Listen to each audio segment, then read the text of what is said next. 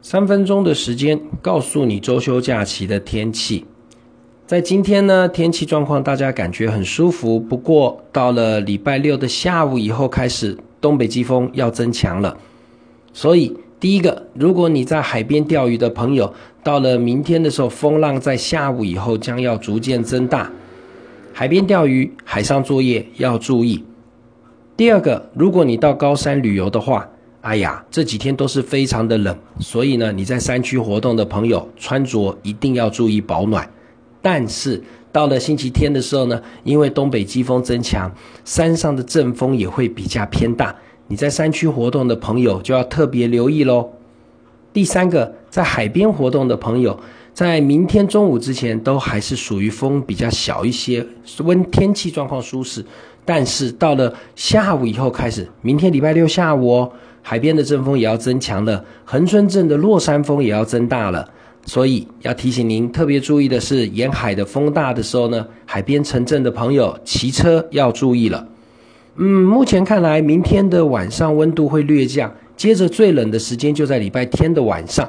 这波的东北季风在新竹以北的低温十四度，到了台中以北的温度约十六度，那嘉义以北的温度在十八度。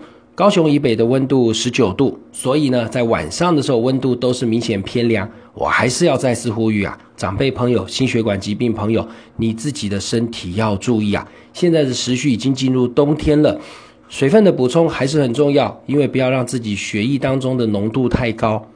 那东半部地区呢，你如果要去东北角。去北海岸或宜兰游玩哦，那糟糕了，因为东北风的影响仍然会有毛毛雨哦。对了，还有台北东边的部分。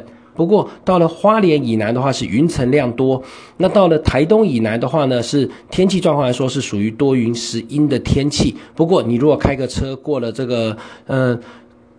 太马里以南之后呢，你会发现到海边的风力来说是比较偏大。不过南屿的朋友，你的航班还是要注意哦，因为明天的航班可能又会受到比较强的阵风影响。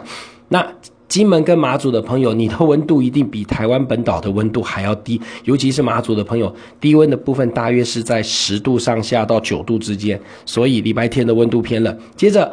下周二、周三温度开始略微上升，不过到了这个平安夜到圣诞节的时候呢，另外一股东北季风又要再度增强喽。所以呢，平安夜的晚上的话来说，是东北季风增强的影响之下，温度还是一个比较偏凉的。所以记得明天周休假期了，你好好出去走走。天气状况来说呢，仍然是北部有点湿凉的冷的感觉，中南部是天气晴朗，但日夜温差会比较偏大些。